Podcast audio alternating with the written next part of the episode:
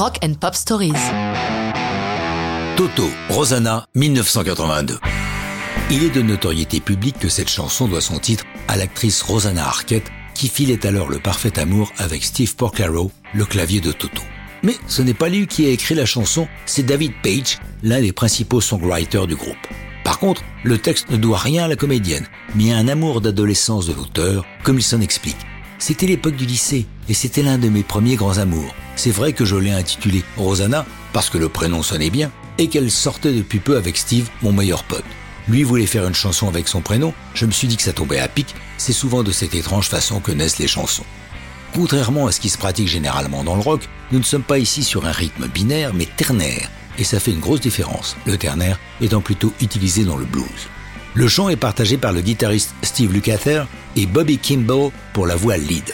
Lorsqu'arrive le moment de tourner le clip, c'est encore David Page qui a l'idée des claquements de doigts très inspirés de West Side Story, idée que Michael Jackson reprendra à son compte pour le clip de Beat It. Curieusement, dans cette vidéo de Toto, on remarquera aussi que deux des principaux acteurs de Dirty Dancing, qui sera un gros succès au cinéma en 87, y figurent. D'abord, celle qui joue le rôle de Rosanna, Cynthia Rhodes, interprète de Penny Johnson dans le film, et surtout, Patrick Swayze, alors totalement inconnu. Il est l'un des danseurs, si vous regardez la vidéo. C'est le seul à porter un blouson rouge, et lorsqu'il l'enlève, il a un débardeur gris. Mais franchement, pour le reconnaître, il faut regarder avec soin ou alors au ralenti. Incluse dans l'album Toto 4, Rosanna est un sommet dans la carrière de Toto. La chanson, parue en single, se classe numéro 2 du 8 US le 3 juillet 82, place qu'elle conserve 5 semaines consécutives. Ce n'est pas tout.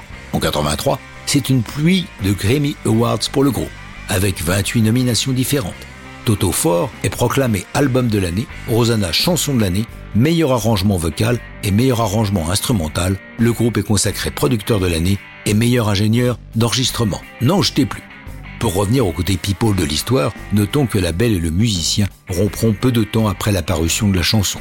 Rosanna Arquette un faible pour les musiciens, puisqu'elle aura au début des années 90 une histoire un peu tourmentée avec Peter Gabriel et qu'on lui prête une aventure avec Paul McCartney. Mais ça ne nous regarde pas, car ce n'est plus une histoire de rock'n'roll.